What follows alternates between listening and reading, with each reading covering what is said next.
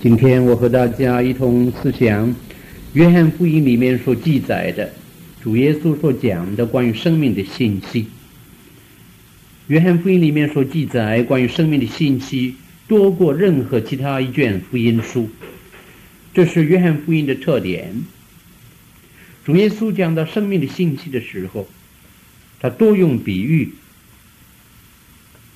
在约翰福音里面，至少记载主耶稣所讲关于生命的七个比喻。每一个比喻告诉我们关于生命的信息的两方面。这七个比喻所讲的是非常的完全的。我们从这些比喻里面可以更深的了解生命的真理。所以这些信息与我们每一个人的属灵的生命有密切的关系。让我们一同谦卑的来思想和接受。第一个比喻是记载在约翰福音十二章二十四节里面。十二章二十四节，主耶稣在这儿说：“我实实在在的告诉你们，一粒麦子不落在地里死了，仍旧是一粒。”若是死了，就结出许多子粒来。这个比喻是我们很熟悉的，它告诉我们关于生命的两方面。第一方面，生命的来源；第二方面，生命的发展。我们先看第一方面，生命的来源。这一个比喻是指着主耶稣自己说的，他就是那一粒落在地里死了的麦子。因为他死了，就有许多的人，千千万万的人因他得生命。我们也在这千千万万的人之中，所以我们生命的来源是主的死。第二方面，生命的发展，这个比喻也可以用在我们基督徒身上。当我们愿意。让自己的老生命死了的时候，换句话说，当我们愿意和基督同钉十字架的时候，我们的生命就开始有发展，成为丰盛的生命，结出许多的果子来。我们看见，当原子分裂的时候，它就产生能力，但是在得到能力之前，它必须先分裂，失去自己。我们看见。橄榄被压榨的时候，就产生橄榄油，是一种很有用的油。但是在这种油产生之前，橄榄必须愿意舍己，被压榨。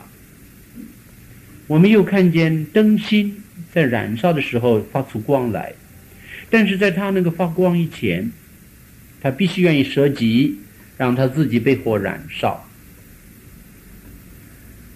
这些实例都告诉我们同一个信息，就是我们必须经过死亡，才能够得到丰盛的生命。同样的信息也在圣殿里面所有的三种香气里面表达出来。圣殿里面有三种香气，第一种是献素祭的时候所发出来的香气；第二种香气是香坛上的香燃烧的时候。所发出来的香气，第三种香气是圣膏油的香气。我们先看第一种的香气，素祭里面有乳香，所以当素祭被献上而被燃烧的时候，乳香在燃烧之中就发出香气来。香坛里的香被燃烧的时候也发出香气来。圣膏油是五种的原料造成的，其中之一就是橄榄油。刚才说过，橄榄被压榨之后就产生橄榄油，橄榄油加上其他四种的香料，就成为圣膏油。当圣膏油抹在圣殿里面的每一样的物件上的时候，这些物件就分别为圣，献于耶和华。在他们的上面都发出香气。圣殿里面这三种香气非常的宝贵，他们都向都向我们诉说同一个信息，就是一粒麦子死了之后，就结出许多的子粒来。如果它不肯死，只有一粒，永远是一粒，绝对不可能得到丰盛的生命。有许多基督徒，他们希望得到丰盛的生命，但是他们不肯付上死的代价，他们不肯对付自己，因此他们的希望永远是梦想。第二个比喻是记载在约翰福音十五章第一节到十四节里面，这也是我们很熟悉的一个比喻。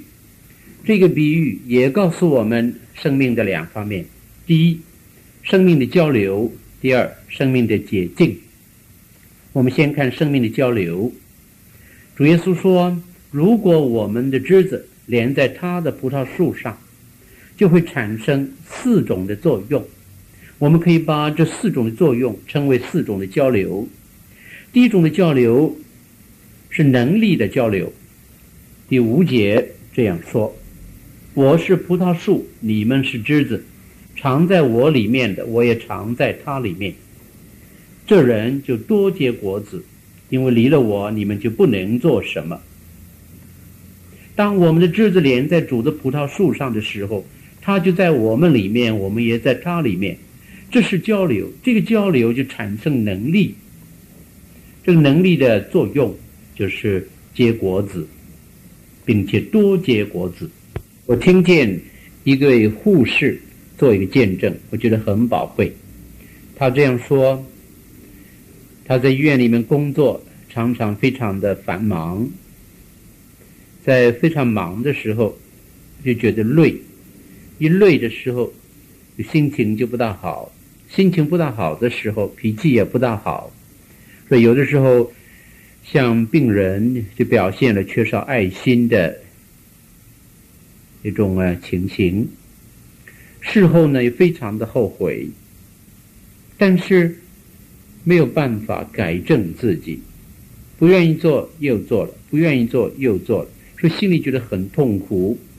有一天，他听一位传道人传讲信息的时候说：“我们自己里面是没有能力的，如果想得到能力，我们必须仰望等候在主的面前，让他的能力灌输到我们里面，我们才能够做。”我们认为应该做的事，他接受了这个信息。第二天早上，他在工作以前，先在主的面前仰望等候。结果他发现那天心灵里面有新的能力。以后他每天早上这样做，他做见证说，主的爱就进到他的里面，使他能够。和颜悦色的对待病人，使他能够在不如意的时候有忍耐的力量。这个见证告诉我们，只有当我们和主有密切联系的时候，我们才能够支取他的能力，结出属灵的果子来。第二种的交流是真理的交流。主耶稣在第七节说。你们若常在我里面，我的话也常在你们里面。当我们与主亲近的时候，主的真道就进到我们里面，在我们里面发生作用，使我们能够遵行他的真道。这种的真理的交流也是非常的宝贵和重要。第三种的交流是爱的交流。主在第九节说。我爱你们，正如父爱我一样。你们要常在我的爱里。主的爱，当我们亲近他的时候，就充满在我们心中。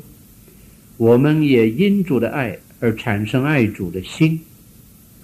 这种的交流，使我们能够保持主的爱和爱主的心。我们自己里面是缺少爱的。但是，当主的爱充满我们的时候，我们就能够爱我们原来说不能爱的人。第四种的交流是喜乐的交流。主耶稣在十一节说：“这些事我已经对你们说了，是要叫我的喜乐存在你们心里，并叫你们的喜乐可以满足。今天的世界是一个充满忧虑的世界，但是主耶稣的话语今天仍然是真实的。当我们与主保持密切的联系的时候，他的喜乐就在我们里面，我们就能够在一个原来是忧虑的一个环境里面表现喜乐。这是主的喜乐，充满在我们里面，又借着我们表现出来。我们的喜乐也可以帮助别人喜乐。我们可以这样说：主的喜乐在我们的里面。当我们流露主的喜乐的时候，别人也因我们得到喜乐，这是何等的宝贵！第二方面，生命的洁净。我们在同章的第三节里看见主的话说：“现在你们因我讲给你们的道已经干净了。”主在第二节说：“凡属我不结果子的枝子，他就剪去。”凡结果子的，他就修理干净，使枝子结果子更多。主耶稣说，葡萄树的枝子需要修理干净，意思就是说，把杂枝剪去。当杂枝剪去的时候，枝子的生命的枝浆就会集中在结果子的工作上，不至于让。杂质将生命的能力消耗掉了，所以修理干净是保持枝子结果子的必须的条件。在我们的人生里面，常常容易有许多杂质长出来，有很多的事情是无谓的事情。当我们做这些事情的时候，我们的时间、我们的力量。都被它消耗了，结果呢，我们就没有力量去结果子。当主将这些杂质剪去的时候，我们就能够集中力量在结果子上，因此能够结更多的、更多的果子，是主的荣耀。当一个基督徒的人生中有一个焦点的时候，他就能够发挥能力和作用。D.L. Moody 常常在他讲道的时候拿出呃一面放大镜来。他说，当阳光透过这面放大镜的时候，会造成一个焦点。这个焦点有很高的热度，能够让纸或者木头烧起来。但是当这一面放大镜破碎的时候，就失去这个焦点，也失去那个热力。他说。一个基督徒如果向主是一心一意，主就透过他，在他的人生中造成一个焦点。这个焦点里面有力有热。如果我们将消耗我们生命的事物除去，将自己完全的奉献给主，在我们的生命里面就造成一个焦点。我们就因此能够发生力和热的作用。第三个比喻是记载在约翰福音第十章第九节和第十节里面。主耶稣在这里说：“我就是门，凡从我进来的，必然得救，并且出入得草吃。”我来了是要叫羊的生命，并且得的更丰盛。这个比喻又告诉我们生命的两方面的信息：第一方面是生命的喂养；第二方面丰盛的生命。一个羊需要吃草，不然它就不能健康。主耶稣说。他救了我们以后，也带领我们到他的恩典的草场上，在那儿牧放我们，让我们躺卧在溪水的旁边，让我们可以领受他的恩典，可以接受他的真道的栽培，让我们领受灵粮的时候，生命就得到喂养。我记得几年之前有一次，在香港的九龙方面，在一个礼拜堂里讲道。讲道之前，我坐在第一排的位第一排的位置上，我发现，在讲台后面的墙上挂了金句。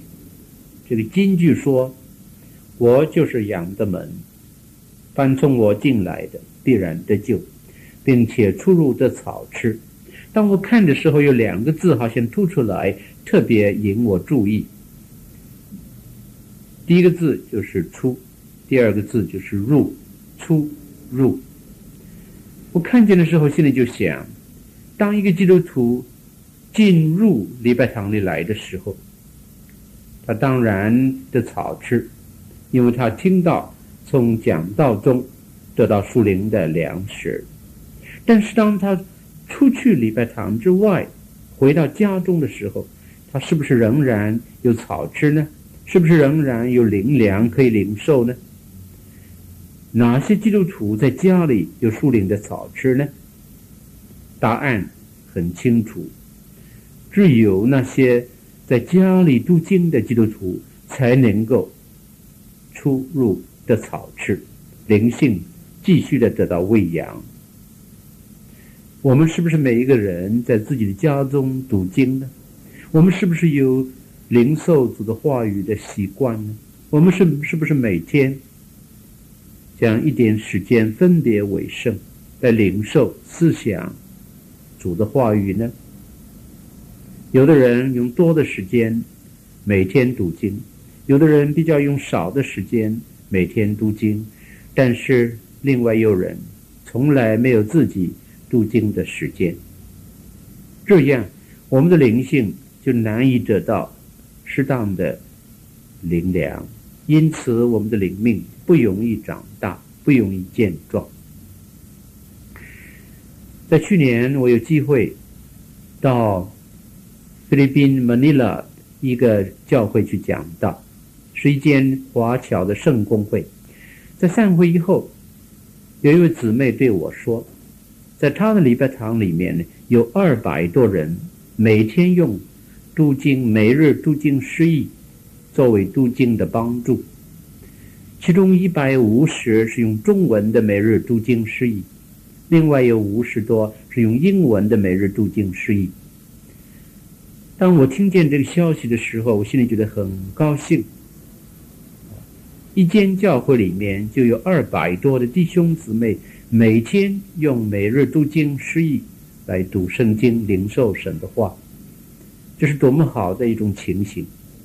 我相信，在这二百多人以外，还有其他的人，虽然没有用每日读经释义的材料，但是仍然自己读经，也是用其他的宝贵的材料。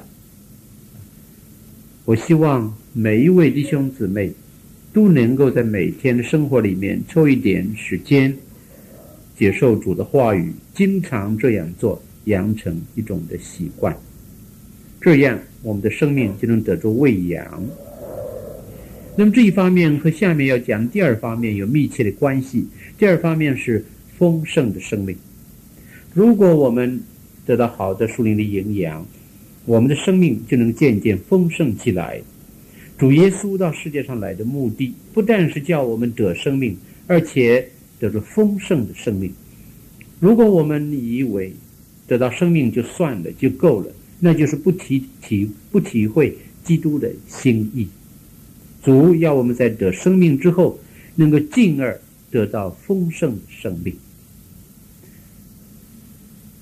在几年以前，香港有治水的情形发生，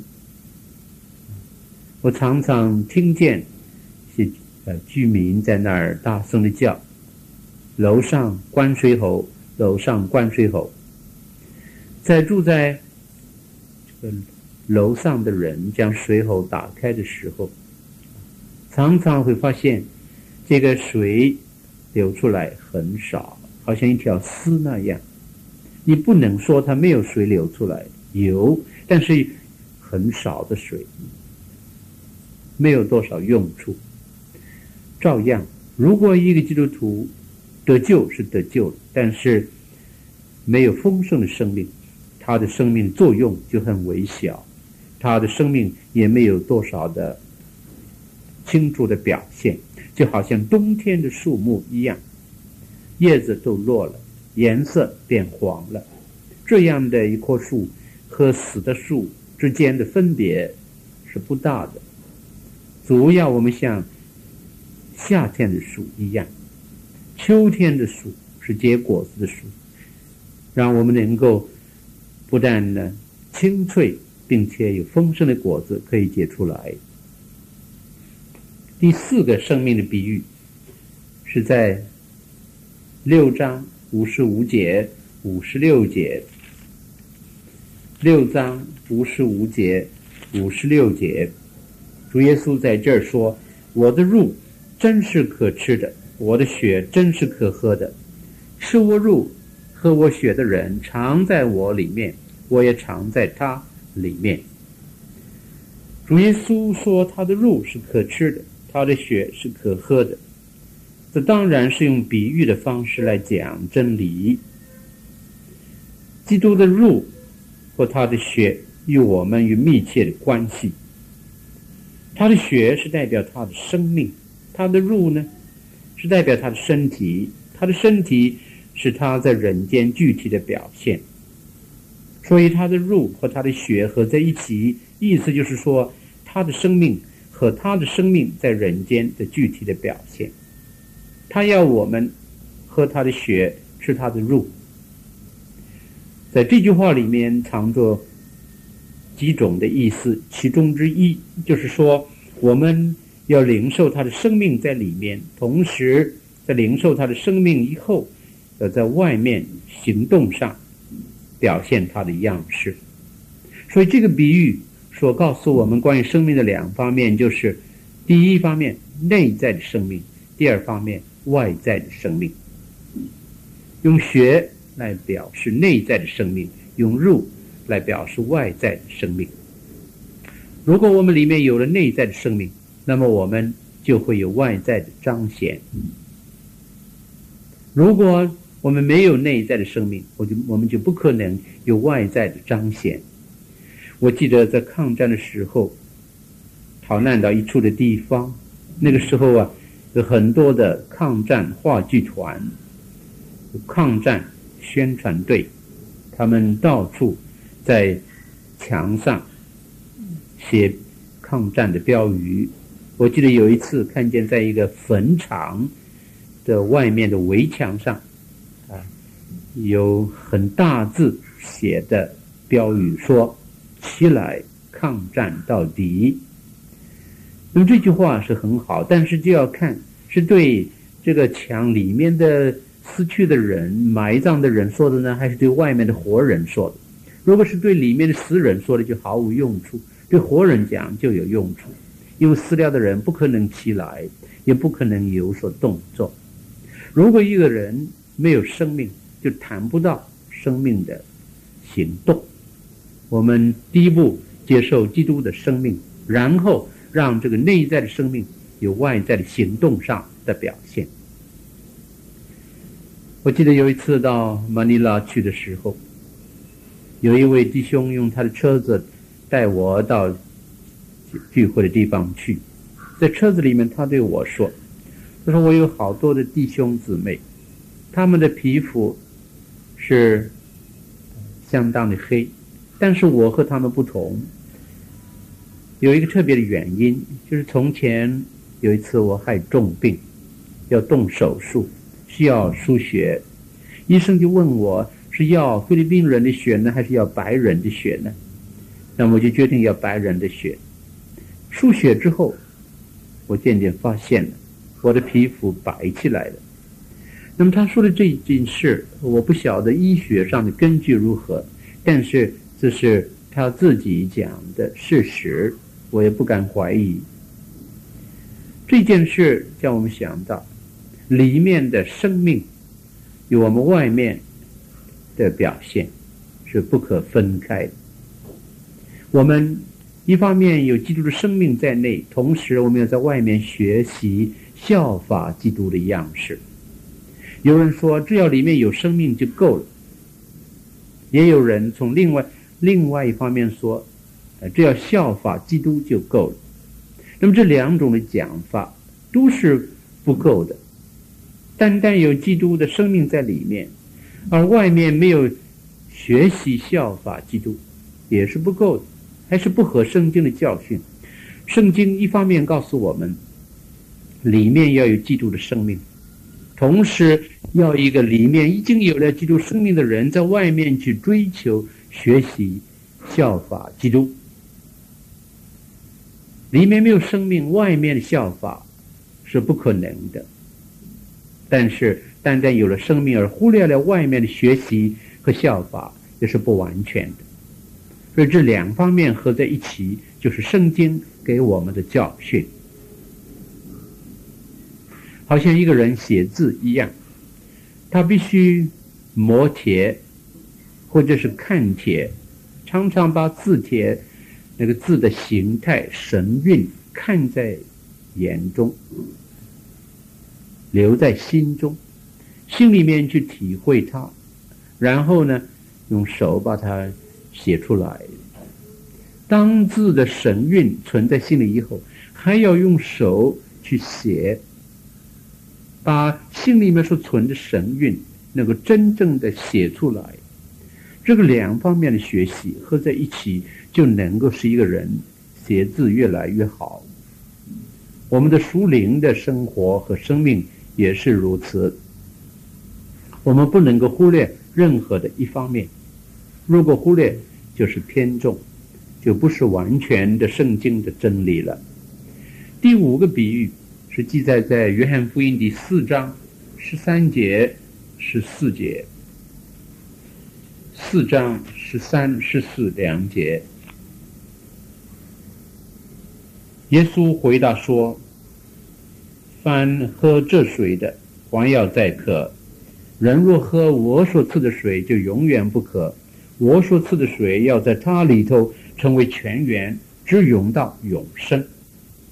这个比喻告诉我们生命的满足和生命的满意。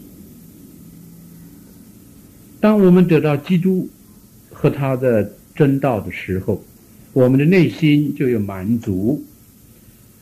基督在我们里面而成为泉源，直涌到永生。我们得到基督以后，就永远不可。我们的心灵就得到那最宝贵的，因此得到永远的满足。世界上没有任何的事物能够让我们的心灵得到满足，因为我们除了肉身之外，还有心灵。单单物质的事不能够让我们的心灵得到满足，只能使我们的肉身的需要。得到供应，但是不能够满足我们内心的需要。只有主自己、主的爱、主的真理、主的同在，才能够满足我们心灵的最深处的需要。主说：“他所赐的水，是我们永远不可真正的满足。”但是主耶稣的话并不停止在这儿。他也说，他所赐的水要在我们里面成为泉源，至永到永生。这个泉源是永流的，永流不止，不但是我们自己得到满足，而且永流出去，成为一种呢溢流的情况，满了而且流出去。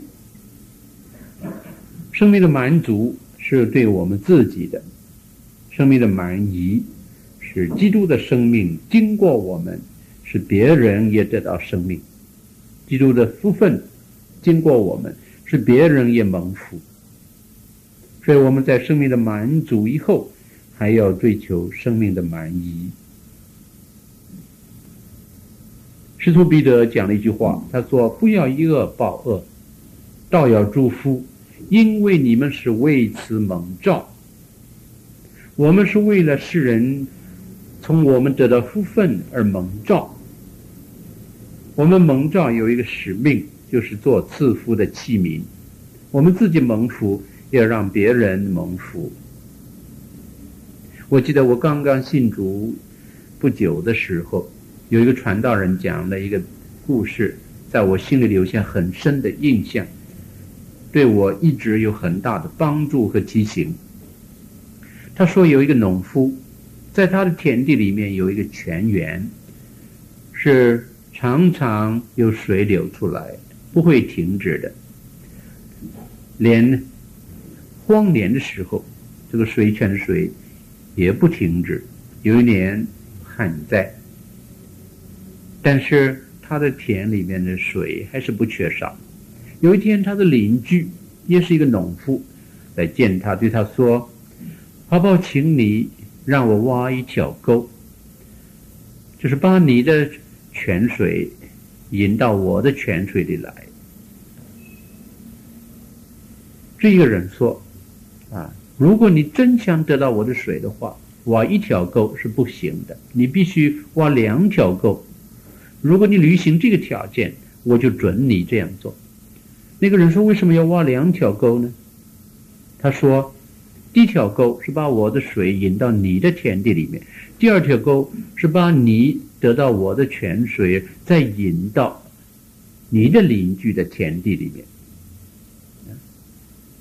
这个传道人讲到这的时候，他说：“这是很简单的一个条件，但是很多的基督徒做不到。”当我听见的时候，我心里说：“我也是做不到。”这个比喻提醒我、鼓励我，让我去追求能够做一个赐福的器皿，不但自己领受了神的恩典之水，而且能够做一个赐福。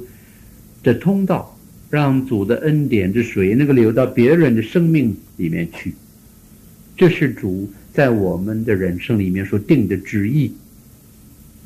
在我们得到生命的满足以后，能够追求生命的满意。